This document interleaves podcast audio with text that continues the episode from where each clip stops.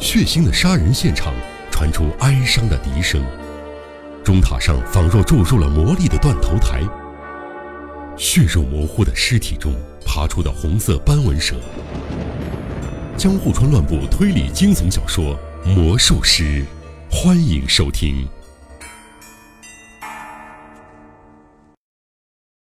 报纸上每天都会报道新的犯罪案件，世人对此早已习以为常，只会神色漠然的在心里嘀咕一句：“又来了。”尽管不会过分惊诧，但静下心来一想，也免不了暗自惊呼：“这是一个多么险恶的世界啊！”大都市东京固然不错，但每天也会发生三四起震惊世人的血腥事件。比如设计杀死自己的亲弟弟，并把他埋在自家门前，再把帮凶同样是自己的亲弟弟一一逼疯，送进精神病院。这一方面让我联想到从十九世纪流传下来的关于养子杀人部落的恐怖传说；另一方面，也让我想起出自黑岩泪香先生的翻案故事，或者法国侦探小说中荒诞诡异的犯罪手法。但是，以上这些犯罪事件，都是暴露在世人眼前的。正如某位犯罪学家说的：“暴露在外的犯罪不过十之二三。”那么，暗地里到底发生了多少比每天的报纸上读到的更恐怖、更令人战栗的犯罪大案？数量之多，恐怕是我们无法想象的。例如，读侦探小说时。你是否也曾忽然害怕起仅一墙之隔的邻居，于是下意识的屏气凝神，竖耳倾听起他们的动静？这话听起来叫人毛骨悚然，但这般猜测在东京绝不算无聊的胡思乱想。且说，业余侦探明智小五郎解决了蜘蛛男事件之后，真正放松下来休息的时间，竟只有短短的十天。这并非小说家瞎编出来的情节。换言之，据蜘蛛男在帕诺拉玛地狱悲惨丧命不到十天，魔术师就已经杀了一个人。明智出于推脱不掉的理由，再次被牵扯其中。明智虽名为业余侦探，却不是挂出招牌以此为生的。要是他不愿意，倒也没义务操那么多闲心协助警方办案。可是，这桩魔术师事件却有一种奇特的吸引他的魔力。明智预感到，这绝对是一起不亚于蜘蛛男的犯罪案件。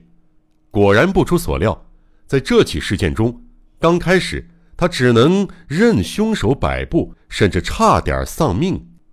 不仅如此，他对这起案子的兴趣还出于另一个重要的理由：业余侦探与爱情。这个组合实在是不协调。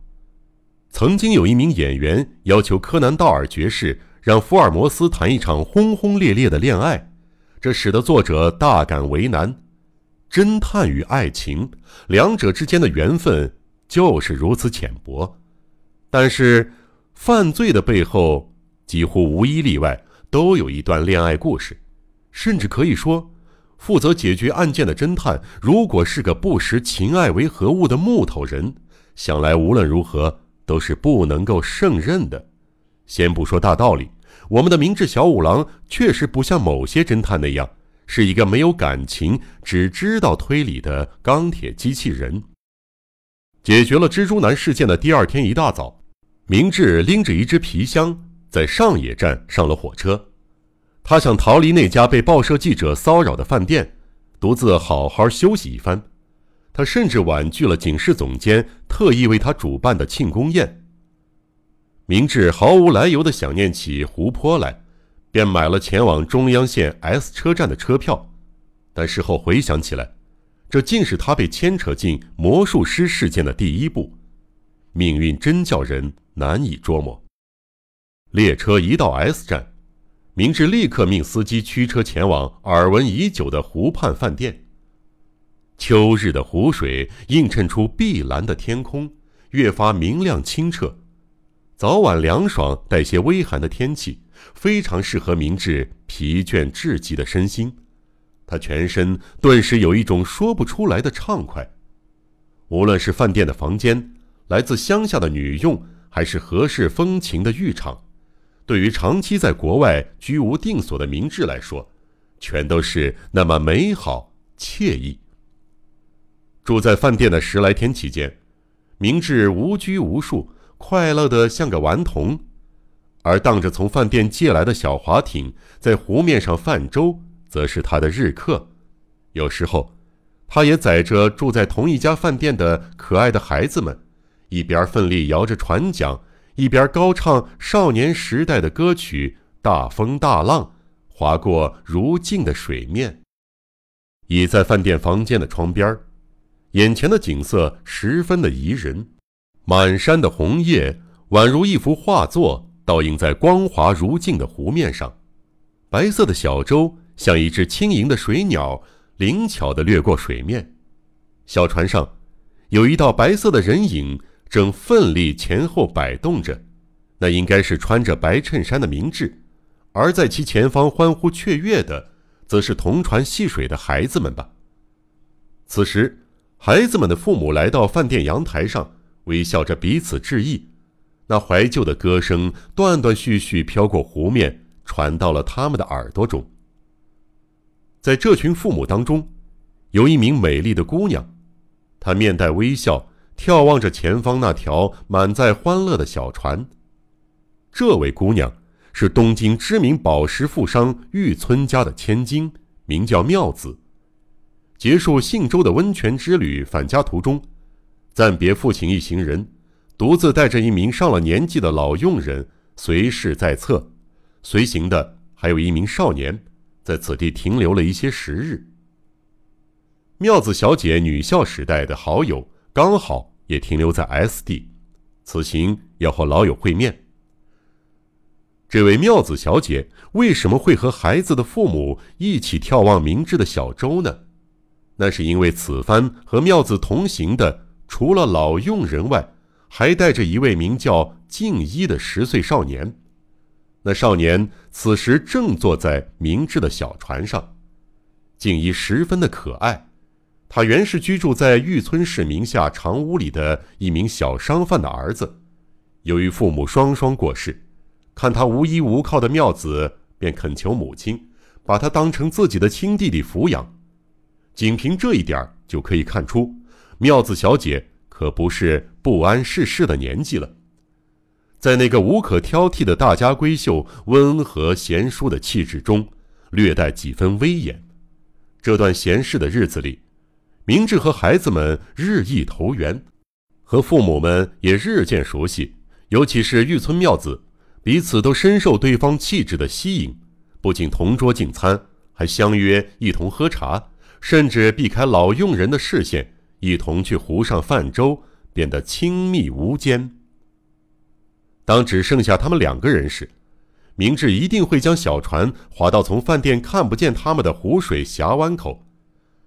那处岸边生长着一座郁郁葱葱的长绿树林，万绿丛中点缀着几点鲜丽的朱红叶片，湖面平滑如镜，美景倒映其中。两人任凭小船在树影中飘荡，沉溺在充满幻想的故事中。但是，各位听众，请千万不要胡乱猜测两个人的关系。明智已不再是轻狂少年，妙子也非认识短短数日就委身于他人的轻浮女性。何况两个人之间总做着静一，目前为止，他们不过是对意气相投的好友罢了。话虽如此。老实说，尽管不知道妙子的心意如何，至少明智已经深深的喜欢上了眼前这位年轻迷人的聪明姑娘。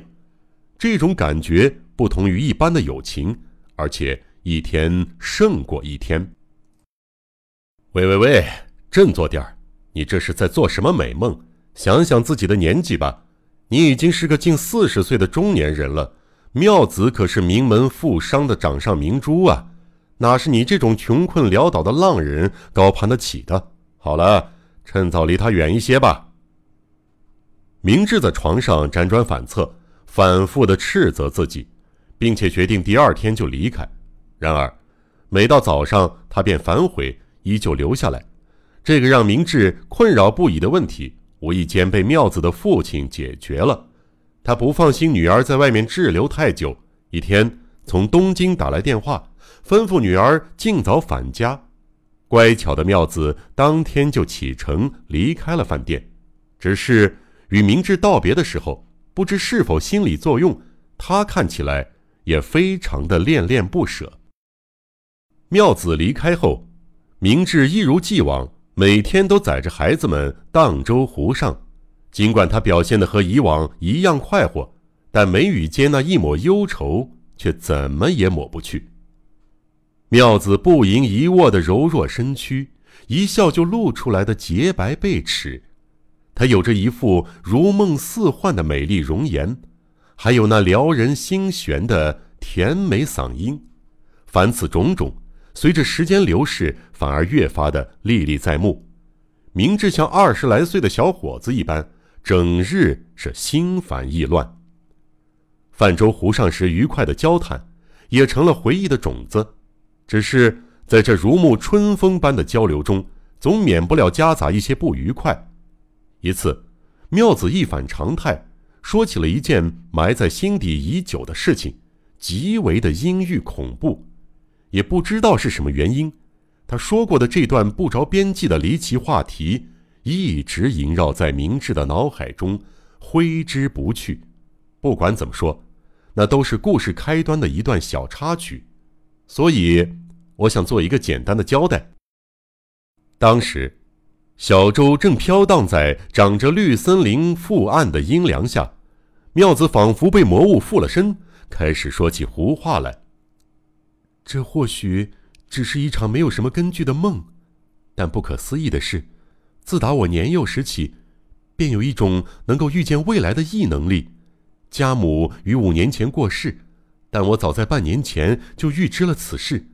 每每想到这次可能也会如同家母那时一样，噩梦将化为现实，我就害怕极了。临睡前猛地想起这件事儿，就像淋上了一桶冷水。全身战栗。姐姐，你怎么又来了？不要再说了。尽管只有十岁，静一却露出成年人才有的恐惧神色，叫道：“那究竟是怎样的梦？”明智被妙子异常阴沉的表情吓了一跳，连忙反问，仿佛光从嘴里说出来都觉得恐怖似的。妙子把声音压得很低：“怎么说呢？有一团幽灵的黑云。”以惊人的速度聚拢，笼罩在我们家的上方。这两三个月以来，我无时无刻不感觉到这团黑云的存在，就像能预知大地震的雉鸡。我觉得有人对我全家下了狠毒的诅咒，我们一家随时可能惨遭不知名的凶狠怪物的毒手。那么，是什么原因让你有这般不祥的预感呢？我一点都不清楚，所以恐怖更添了一层。我完全预感不到那会是什么样的灾祸呀！当然，妙子知道明智小五郎是名侦探，他向他推心置腹，坦白内心的恐惧，或许是想征询他的意见。可惜这段虚无缥缈的呓语毫无现实的根据，哪怕高明的明智也是爱莫能助。正巧此时，饭店的小厮来找妙子。说是有一通从东京打来的电话找他。